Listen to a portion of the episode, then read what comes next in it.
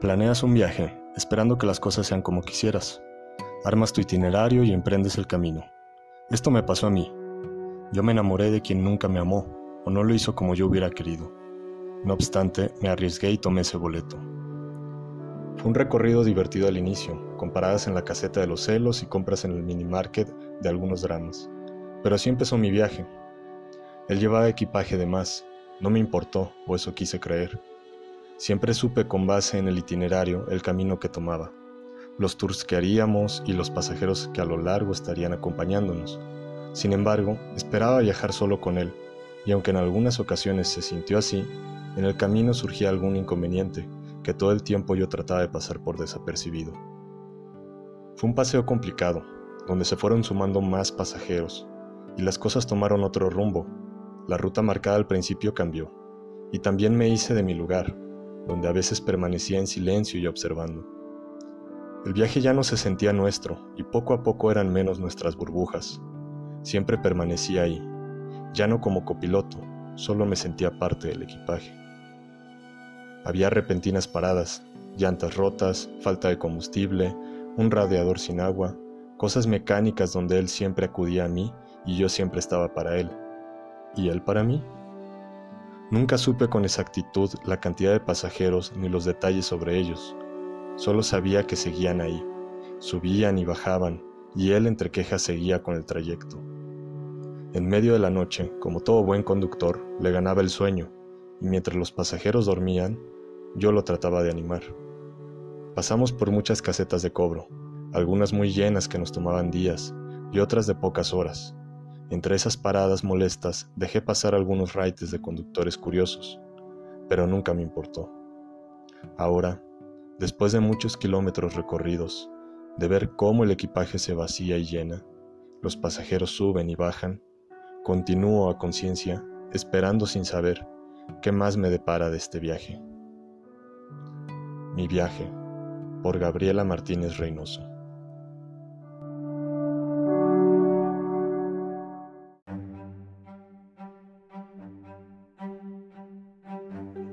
Buenas tardes. Todos los radios escuchas del 107.9 FM de Radio UDG Ocotrán. Hoy es lunes, son las 3 de la tarde y eso significa que estamos iniciando otro episodio de Radio Miseria. Mi nombre es Citia y están conmigo Julián y Heidi. Hola. Hola, buenas tardes. Sobre todo hay que enviar un saludo a, a todas las personas que están desde su taller echándole ganas a los muebles y que pues desde Ocotlán se hacen los mejores muebles de México, ¿no? Entonces un saludo a todos. Muy bien, y también a todos nuestros radios escuchas de Spotify. Gracias por sintonizarnos, sean días, sean madrugadas, sean también tardes. El programa del día de hoy es acerca de historias trágicas de amores desafortunados. Título bastante interesante. Para poder abordar esta temática tendríamos primero que definir qué es el amor, qué es la tragedia y qué es el infortunio. Decir qué es el amor nos llevaría como egresados de filosofía, así más o menos calculándole unos cuantos años. Y lo más probable es que terminaríamos con más interrogantes que al inicio. Entonces, vamos a hacer trampa y nos vamos con la definición que da la RAE, la Real Academia Española. Amor es el sentimiento intenso del ser humano que partiendo de su propia insuficiencia necesita y busca el encuentro y unión con otro ser. Señores, no me estoy inventando nada. La Real Academia Española asegura que todos los humanos somos seres incompletos. Fuertes declaraciones. En cuanto al tema de qué es la tragedia, vamos a basarnos en Aristóteles, porque ya quedamos que aquí todos somos egresados de filosofía y que se vea que estudiamos cuatro años. La tragedia ocurre cuando una figura central que podría resultar admirable revela un defecto de carácter, el cual le provoca infelicidad, miseria y a menudo la muerte. Quien sufre la tragedia solo puede encontrar su catarsis, su mecanismo de escape a su desdicha, por medio del miedo y de la lástima. Eso quiere decir que la tragedia no es que perdamos la conexión a Internet, La tragedia es que nos perdamos a nosotros mismos en un abismo de infelicidad. Ahora, eso me lleva al siguiente punto, que es el infortunio. Para describir este término vamos a utilizar a uno de los mejores escritores de todos los tiempos. Y quien no esté de acuerdo, que me avise y nos batimos en duelo, aunque terminemos como Hamlet y Laertes. Así que ya deben de saber de quién estoy hablando. Hablo del gran William Shakespeare. Shakespeare acuñó el término Star Closet Lovers, cuya traducción literal sería amantes de estrellas cruzadas, o en una traducción más acertada, amantes desgraciados. Esta frase sobre los amantes desgraciados hace referencia al amor frustrado de dos seres que a pesar de su anhelo por estar juntos y ser felices, situaciones que escapan a su control y voluntad se los impiden. La historia de los amores desgraciados está regida por la tragedia, y ya acordamos que toda tragedia provoca infelicidad, miseria y a menudo muerte. De eso vamos a hablar en nuestro programa del día de hoy. Yo sé que cada uno de nosotros, más que nada cuando somos adolescentes y no tenemos ni idea de qué trata la vida, hemos pensado que hemos tenido amores desafortunados, pero nos vamos a dar cuenta que no, no a comparación de las cuatro historias que les vamos a platicar hoy. Vamos a abordar a Romeo y Julieta, por supuesto, a Paris y Elena, a Belardo y Eloísa, y como ya quedamos que somos punk, a Sid y Nancy. Así que sin más, miserables, acompáñenos en un recorrido histórico acerca de cómo el amor también puede provocar desdicha. Heidi. Hola, hola a todos y gracias por esa introducción, Itzia. Eh, muy acertada. Bueno, vamos a empezar con una historia de amor, una trágica historia de amor.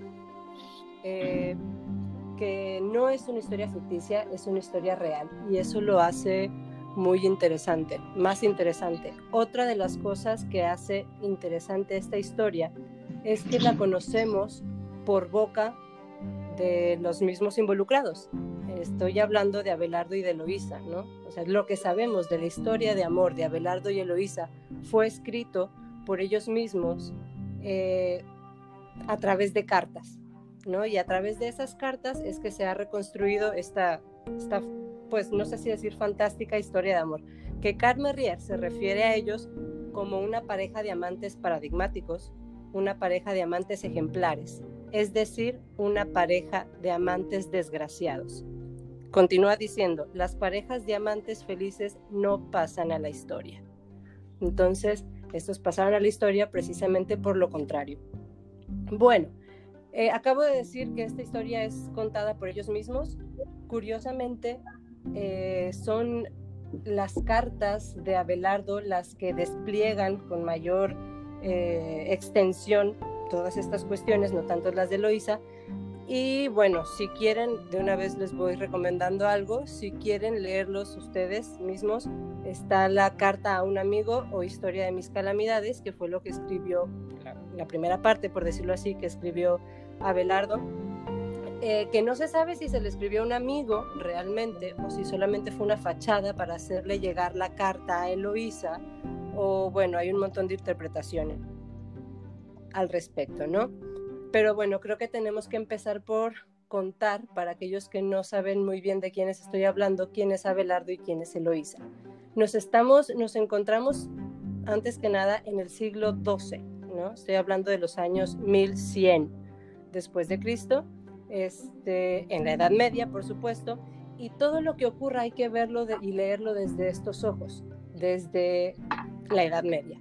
Bueno, Abelardo se ha dicho que fue el principal filósofo, o hay quien lo cataloga como el principal filósofo del siglo XII, eh, eh, fue comparado por con, con, Sócrates, perdón, con Platón y con Aristóteles, fue teólogo, fue poeta, eh, y eh, fue un personaje que ingresó a la vida clerical con la intención de estudiarse en las humanidades, no tanto por vocación a Dios. Esto es importante decirlo.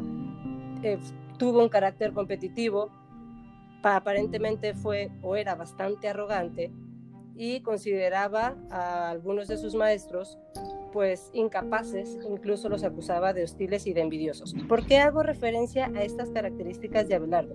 Porque a lo largo de lo que escribe, Abelardo se describe como una persona eh, guapa, joven, atractivo y eh, pues completamente, o sea, no había mujer que pudiera resistirse a sus encantos. Y cuando el mismo Abelardo hace referencia a Eloísa, en algunas traducciones, porque todas las cartas están escritas en latín, algunas traducciones eh, la mencionan como mm, bonita, otras como no era fea y otras como pues algo bonita, ¿no? Entonces, en palabras del mismo Abelardo, hay una diferencia entre la percepción que tiene de él y la percepción que tiene de eh, Eloísa. Eloísa, por, por su parte, perdón, era una mujer sumamente culta, algo muy difícil de encontrar para la época. Fue una hija ilícita y cuya educación pues estuvo encargada ah, por o estuvo a cargo de su tío Fluberto, quien no escatimó en darle la mejor educación y eso se notaba. Era una mujer sumamente educada, sumamente culta, hablaba tres idiomas, sabía de literatura y eso la volvió para Abelardo eh, pues sumamente de la existencia de Loisa se enamoró de oídas de Eloísa antes de conocerla, ¿no? Precisamente por estos rasgos tan poco comunes en una mujer de aquella época.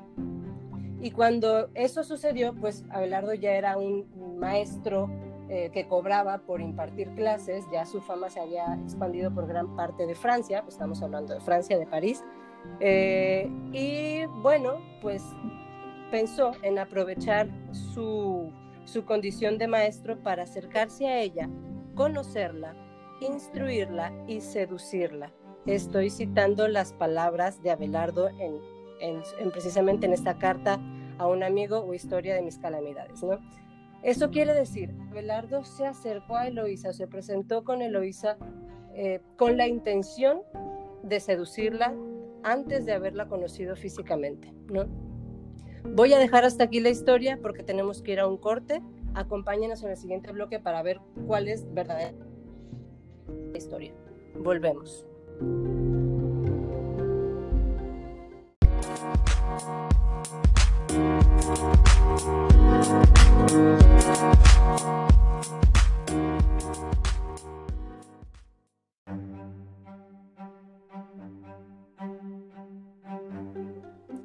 Bueno, pues estamos de vuelta aquí en Radio Miseria. Estamos hablando de amores trágicos en la historia y en la literatura. Y en el bloque pasado nos quedamos hablando de Abelardo y Elsa, una tragiquísima, interesantísima historia de amor de la vida real, eh, de la Edad Media, ¿no?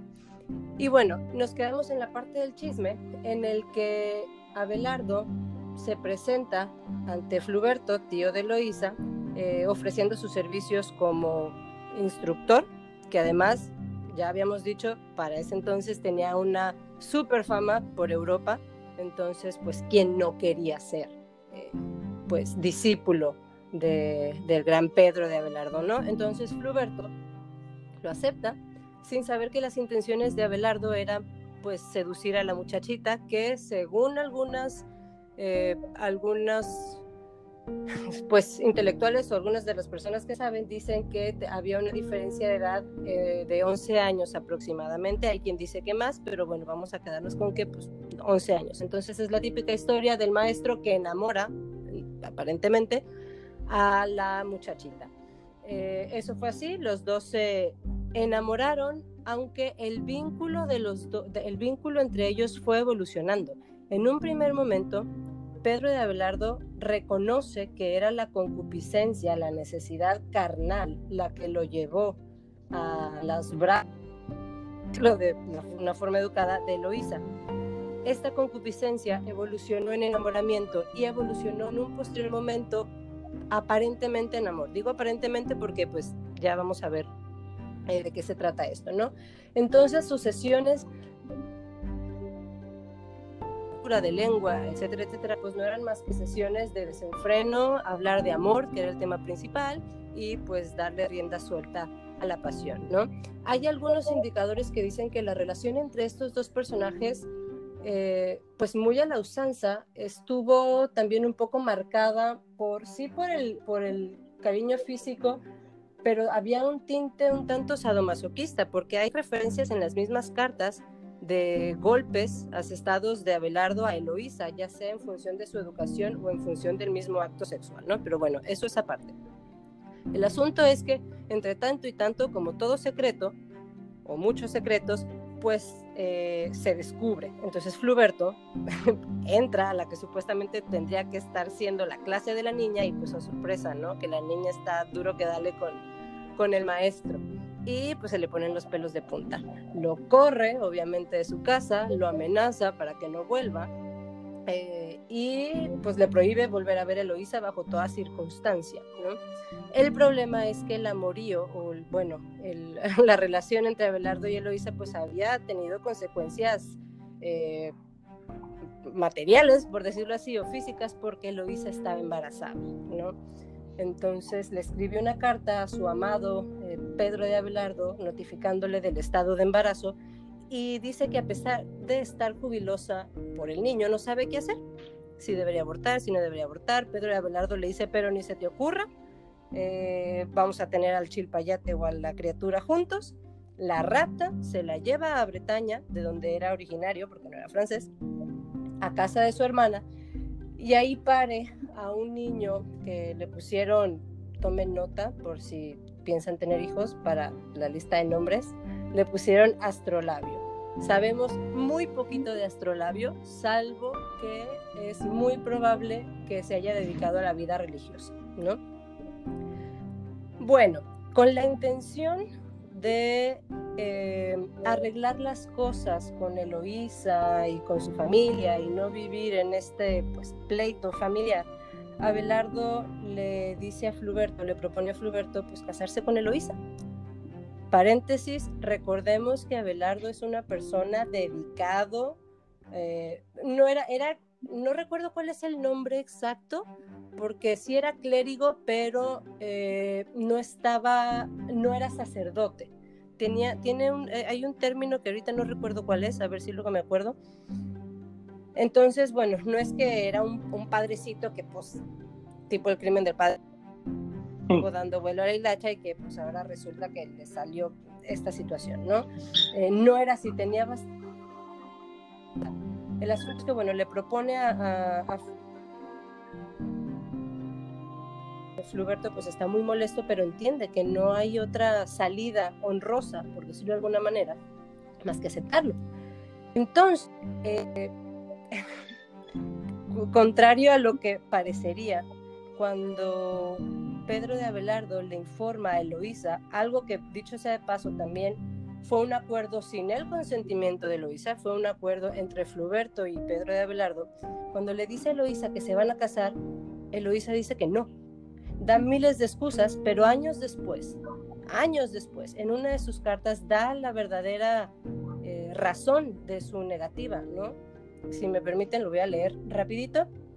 Dice, em, el título de esposa ha sido juzgado el más sagrado y fuerte. Sin embargo, es el diamante el que siempre me ha sido más dulce, y si no te choca, el de concubina o prostituta.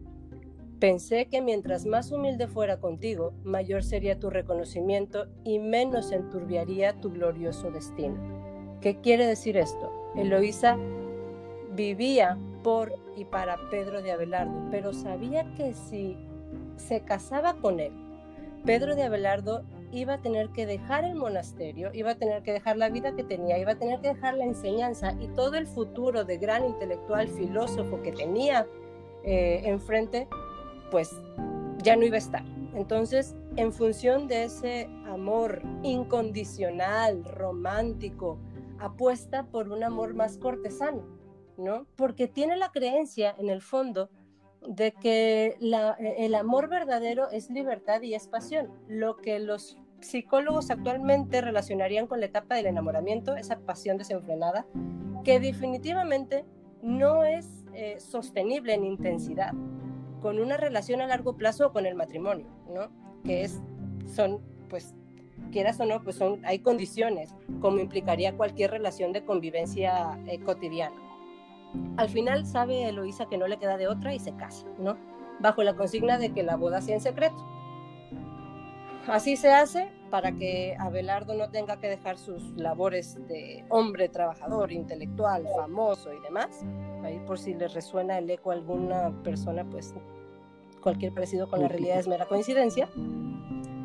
Y, eh, pero con lo que no contaban, y esto es también muy interesante, es que Fluberto, el tilo Isa, eh, no supera una, una venganza que, que, fue brutal, que además de ser un obstáculo emocional, fue un obstáculo físico. Se los voy a leer también en palabras de Abelardo, es cortito, y dice, cierta noche, cuando yo me encontraba descansando y durmiendo en una habitación secreta de mi posada, me castigaron con una eh, cruelísima e incalificable venganza. Así me amputaron con gran horror del mundo aquellas partes de mi cuerpo con las que había cometido el mal que lamentaba, es decir, lo castraron. Avergonzado, sin, sabiendo que no iba a poder cumplir con su papel de amante, ni de esposo, ni de... No le queda más remedio, aparentemente, más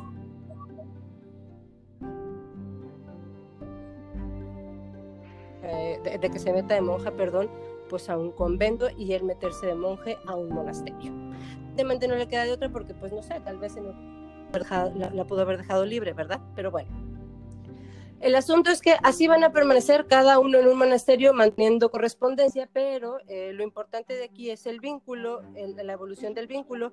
Y eh, este asunto de la castración es un antes y después en el, caso de Abelardo, porque eh, a partir de ese momento Abelardo empieza a despegarse de esa Eloísa que fue la fuente de su pasión, de su visión nublada y demás eh, y empieza a tratar de tener una relación con Eloísa mucho más espiritual. De hecho, en sus últimas cartas se avergüenza de haber caído en la tentación y de haber sucumbido eh, y haber terminado en ese abismo que las mujeres eh, son capaces de llevar a los hombres, en palabras del mismo. Entonces, ¿qué quiere decir esto? Que nuevamente Eloísa es la culpable, primero de haberlo metido en esos eh, momentos de pasión y por supuesto era la culpable ahora de todas sus desgracias, de que era un castrado, de que ahora tenía que tener cierta vida, que ya no podía eh,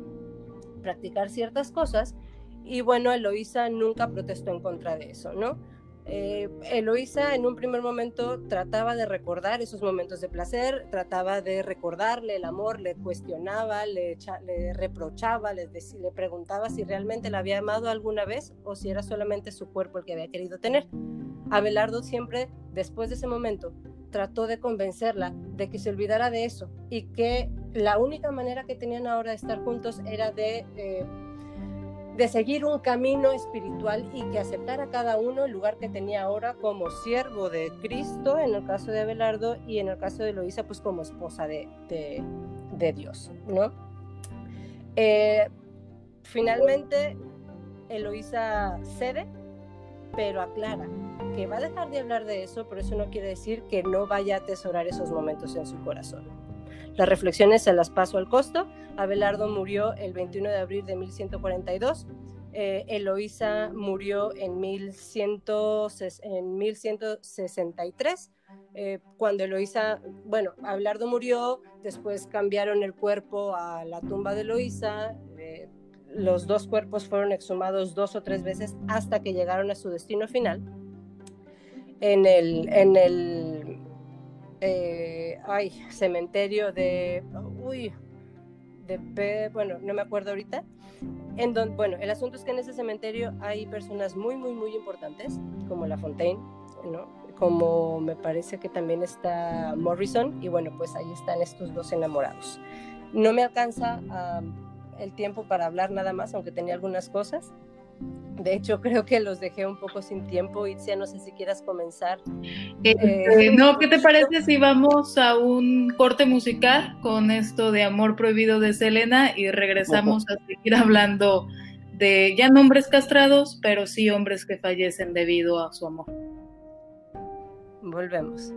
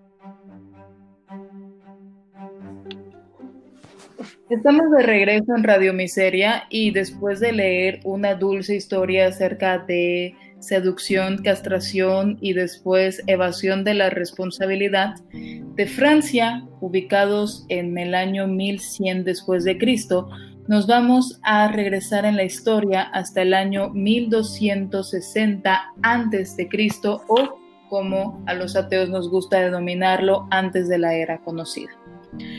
Primero hay que entrar en contexto.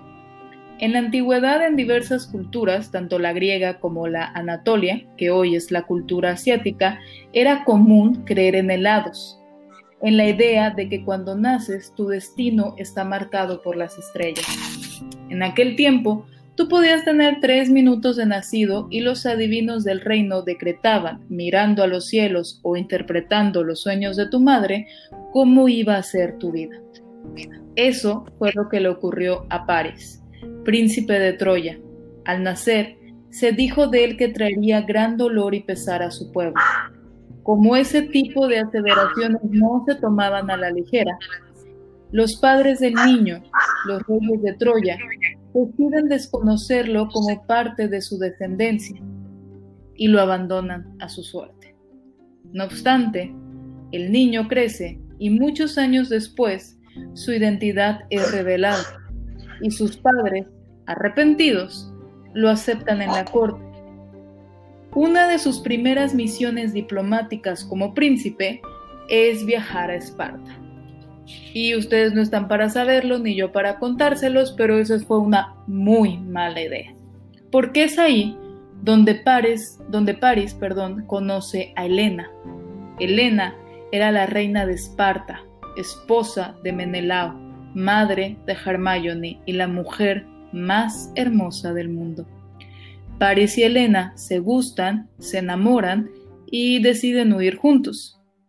La consecuencia de tal decisión es la guerra de Troya, nada más. Uno de los conflictos bélicos más imponentes, sanguinarios y destructivos de la literatura. Escrita en la Ilíada por Homero en el siglo VIII antes de la era conocida. La guerra duró 10 años, una cosa breve. Y ganó Grecia. Troya cayó por un error fatal. Si alguna vez han escuchado el término el caballo de Troya, a esto se refiere. Los troyanos, creyendo que los griegos se habían rendido, después de 10 años es entendible, aceptaron un regalo, un enorme caballo de madera, sin saber que dentro de él estaba el ejército enemigo. Así, los griegos, lograron traspasar la muralla que había protegido durante 3.650 días a Troya. París, el príncipe París, muere en batalla. Y Helena, Helenita, si hay un capítulo de la literatura que me ha, que me ha causado malestar cuando lo leí, es este. En la Odisea, otro libro de Homero, Homero deja hablar a Helena, la cual jura, chequense nada más, que fue hechizada por Afrodita, la diosa del amor, por lo cual huyó a Troya. Jura que nunca, jamás amó a Paris y que su corazón, y aquí la cito, clamaba de goce cuando el ejército griego destruyó Troya. Helena regresa con su primer esposo Menelao y vuelve a ser la reina de Esparta. Paris muere y Helena le da la espalda a ese gran amor que juró tener y regresa con su primer esposo y hace como si nada hubiera pasado. Si quieren alguna vez encontrar la definición de lo que es una traición, es la traición de Helena de Troya. Y ahora nos vamos a un episodio del amor más actual, ¿verdad, Julián?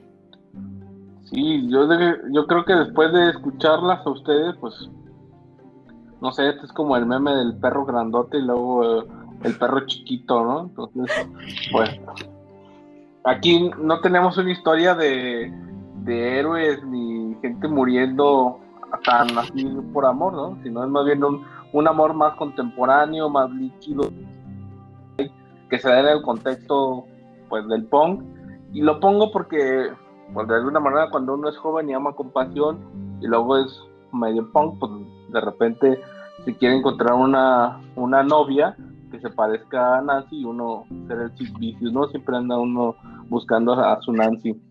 Y pues lo que pasó en, con los Sex Pistols fue que pues en el, en el año del 77 en la banda hubo una baja y Johnny Rotten, que recordemos, eh, que ya lo vimos en uno de nuestros capítulos pasados, pues él era como el líder de la banda. Entonces dijo, yo tengo un amigo que pues toca el bajo, y igual puede ayudarnos y que se venga, ¿no? Entonces Johnny Rotten invita a Sid Vicious a, Sex Pistols, y entonces pues empiezan a grabar, realmente solamente graba pues una, una canción y pues digamos que después como que tratan de decir, pues no hizo gran cosa, ¿no? Sino más bien fue como la figura en torno y el gran mito de amor que se creó entre eh, Sid Vicious y Nancy. Entonces, en ese tiempo Nancy, ella es norteamericana, pues escapa de su casa de Filadelfia y llega a Nueva York, de Nueva York se viene persiguiendo una banda y llega a Inglaterra. Y luego eh, conoce a toda la, la comunidad de punk. Y finalmente pues alguien le presenta a, a Sid Vicious, se enamoran, él se enamora de esta mujer de cabellos totalmente rubios, jeans apretados, botas, este, cadenas y demás, con, con toda esta estética que ya hablamos que eh, pues caracteriza a los punks y pues se hacen amantes, ¿no? Entonces dice que lo que giraba alrededor de su amor pues era la heroína. Entonces los dos inyectaban drogas, sexo y lo que genera ella más bien es una especie de discordia ya con la banda y le dice a así pues tú eres el bueno, tú aquí eres el líder de la banda, eres la imagen y pues sería bueno que mandaras a la fregada pues al resto. Entonces es que sí se, pues, se enoja con Johnny Rotten y truenan, entonces ella le dice, pues yo voy a ser tu manager. Y se lo, se lo llevan, se van a Nueva York, eh, allá pues hacen algunos conciertos y dicen que pues, la única canción que logró grabar fue My Wife de, de Sinatra, fue lo único que hizo Sid Vicious y la mayor parte del tiempo estaban pues drogados pues aquí la historia trágica en el hotel Chelsea de Nueva York pues ella ella pierde la vida baja este a, a llamar a la policía él está en calzones y pues dice necesito ayuda entonces cuando llegan pues al final no saben lo que pasó porque los dos estaban bajo el efecto de la droga no entonces eh, lo que se dice es que ella misma agarró la navaja y se le encajó y se suicidó pero la navaja era de Sid, entonces también la otra versión es que Sid se le encajó a ella hasta al estarse peleando por lo que les quedaba de, heroína, ¿no?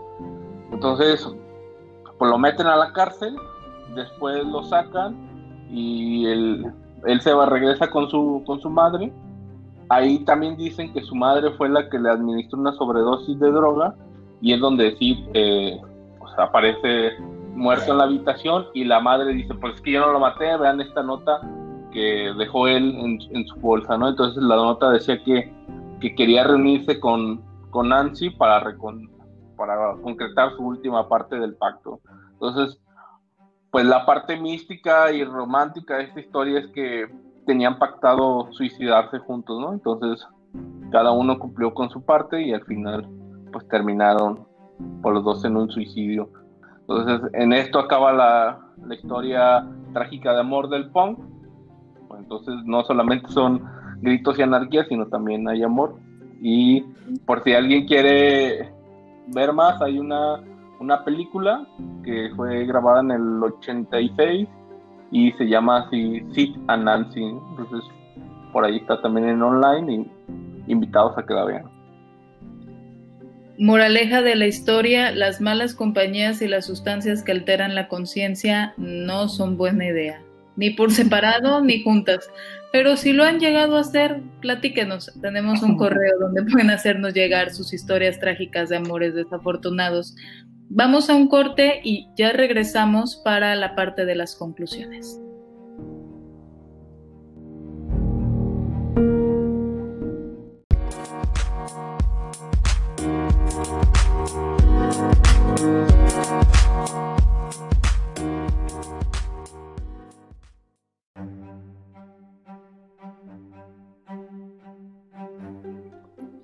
Bueno, estamos entrando al último bloque del programa y nos vamos a despedir con la historia trágica de amores desafortunados por excelencia. Y me refiero a Romeo y Julieta. Esta obra ha sido tan famosa que se ha adaptado a diversas películas, tanto así que Cantinflas incluso en un acto, quiero creer, de buena fe, hizo su propia versión mexicana sobre la historia. Contextualizando un poco y rápido, es la historia en Verona de dos familias igualmente nobles, los Montesco y los Capuleto, que tienen dos hijos. Los Montesco tienen a Romeo y los Capuleto tienen a Julieta. el conflicto entre estas dos familias es tan grande que ellos se ven por la calle y se matan. Romeo en un día, por casualidad, conoce a Julieta, se enamoran y ambos le confiesan al fraile, que es su confesor, que están enamorados y que quieren casarse. El fraile decide casarlos en secreto pensando que la unión en matrimonio de estos jóvenes lo que va a provocar es que la enemistad entre las familias se acabe. Sin embargo, con lo que el fraile ni Julieta ni Romeo cuentan es que la familia de Julieta, aunque ella solamente tenga 14 años, la quieren casar con un noble rico, siendo que su hija ya está casada con su enemigo. Romeo, en un duelo de espadas, mata a Teobaldo, que es el primo de Julieta, y lo mata porque Teobaldo, antes de esto, había, había matado a, Mercutio, Mercutio, Mercucio, que es el primo, a su vez, de Romeo. Romeo tiene que salir huyendo de Verona. Julieta tiene que casarse a fuerzas con un hombre, aunque ya está casada, y al fraile se le ocurre una estupenda idea, darle un veneno a una chica de 14 años para que se lo tome y parezca que está muerta. Como Romeo está exiliado, el fraile le escribe diciéndole lo que ha ocurrido, que Julieta aparenta estar muerta, pero que no lo está, y que lo va a estar esperando en la cripta. Sin embargo, esa carta nunca llega a Romeo, y lo que termina ocurriendo es que Romeo va a comprar un veneno para suicidarse. Una vez que Romeo ha tomado el veneno que ha de acabar con su vida, Julieta despierta y al darse cuenta de que Romeo efectivamente está muerto, agarra una daga y se da muerte. En resumidas cuentas, esa es la historia de Romeo y Julieta. Cuando yo leí esta historia por primera vez, estaba furiosa porque me parecía que estaba sobrevalorada. Pensaba que era una historia de obsesión y pasión, pero no una historia de amor. ¿Por qué? Porque Romeo y Julieta durante toda la obra hablan cuatro veces y antes de que Romeo conozca a Julieta, Romeo está obsesionado con Rosalinda. Para mí no era esta una muestra de verdadero amor, sino más bien de un arrebato de juventud, de una conducta impulsiva y desordenada. Sin embargo, hace unos días estaba escuchando a la actriz Jade Anouka, que interpreta a Julieta en El Globo, este famoso teatro londinense, y ella ve el personaje de Julieta como una mujer rebelde, decidida y valiente, quien se arriesga por aquello que cree. Ahí fue cuando comprendí de otra manera al personaje y a la historia de William Shakespeare, pues Julieta tiene tan en claro que ama a Romeo es tan fuerte su convicción que al morir Romeo ella no encuentra motivos por los cuales vivir. Como ya ha quedado claro en mi reseña acerca de la guerra de Troya, yo tengo un conflicto con Helena, con Helena y su traición, con Helena y que reniega de su amor por Paris y que regresa toda tranquila a su casa y aquí no pasó nada. En cambio, Julieta, al contrario de Helena de Troya, Julieta es leal, Julieta juró amor eterno y lo cumplió, y lo cumplió tanto que Julieta murió por amor. Y con esto damos por terminado este capítulo de Radio Miseria. Esperemos que les haya resultado inspirador y quieran salir a conocer al amor de su vida. Y esperemos que ustedes no sufran de castraciones y no les dé por suicidarse, por favor y tampoco traicionen a aquellos que han jurado amar. ¿O ustedes qué opinan, miserables? Pues yo a manera de conclusión, nada más eh, recuperar algo que quedó pendiente en el bloque de Abelardo y Eloísa. Me quedó pendiente el nombre del cementerio en donde estaban eh, en donde están enterradas estos dos personajes. Es el cementerio de Père Lachaise en París, en donde también les dije están enterrados La Fontaine, Molière, eh, Chopin, Morrison, María Callas, etc. Si alguna vez van a París, pues se pueden pasar por el cementerio y corroborar si realmente la leyenda de que en invierno siempre hay rosas rojas y en primavera siempre hay eh, blancas, pues es cierta o no es cierta. Y como última recomendación, cuidadito con el amor romántico, les puede ocasionar castraciones, muertes, suicidios y un montón de cosas innecesarias. Julián. Yo lo que les lo que les quiero decir es como dijo Nietzsche, todo lo que se hace por amor está más allá del bien y del mal, que luego podríamos hablar de esta cosa, pero bueno, pero finalmente hay un consejo, hay que, pues hay que arrebatarnos, ¿no? Finalmente hay que morir de algo, entonces, pues que valga la pena siempre y cuando no traicionemos.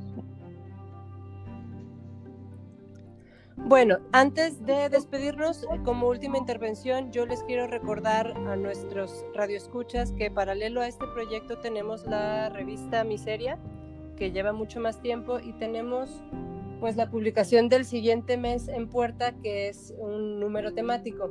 Por si alguien quiere enviarnos sus eh, textos, el tema es placeres culposos. La convocatoria se cierra el 25 de cada mes. Pueden eh, ver cuáles son las condiciones en, la, en el Facebook de la revista que se llama Revista Miseria, lo encuentran fácilmente, términos y condiciones, y esperamos que puedan colaborar con nosotros. Nos estamos escuchando la próxima semana con el tema de mitos de la historia de México, ya que vamos a estar en el mes patrio. Y mi estimado Julián, ¿algo que quieras agregar?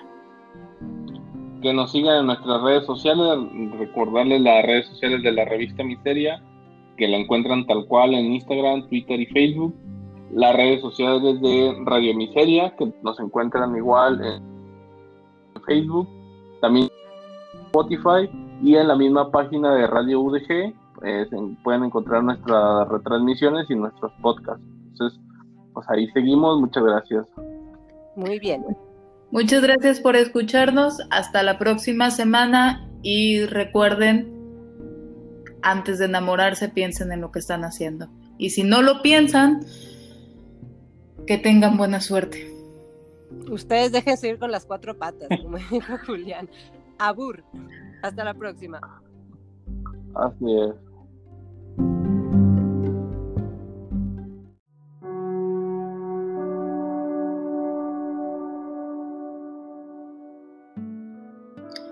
Romeo, Romeo, ¿por qué eres tú Romeo? ¿Por qué no reniegas del nombre de tu padre y de tu madre?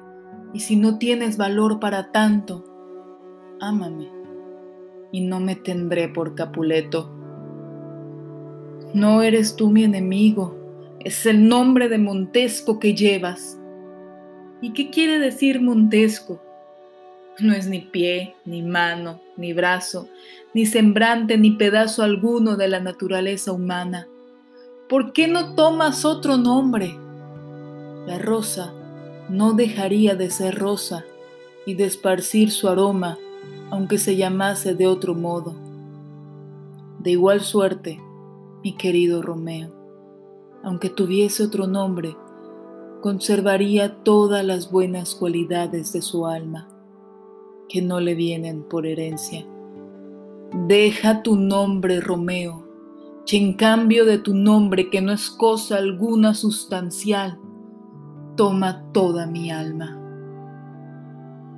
Si el manto de la noche no me cubriera, el rubor de virgen subiría mis mejillas, recordando las palabras que esta noche me has oído. En vano quisiera corregirlas o desmentirlas. Resistencias vanas. ¿Me amas? Sé que me dirás que sí y que yo lo creeré. Y sin embargo, podrías faltar a tu juramento, porque dicen que Jo se ríe de los perjuros de los amantes. Si me amas de veras, Romeo, dilo con sinceridad.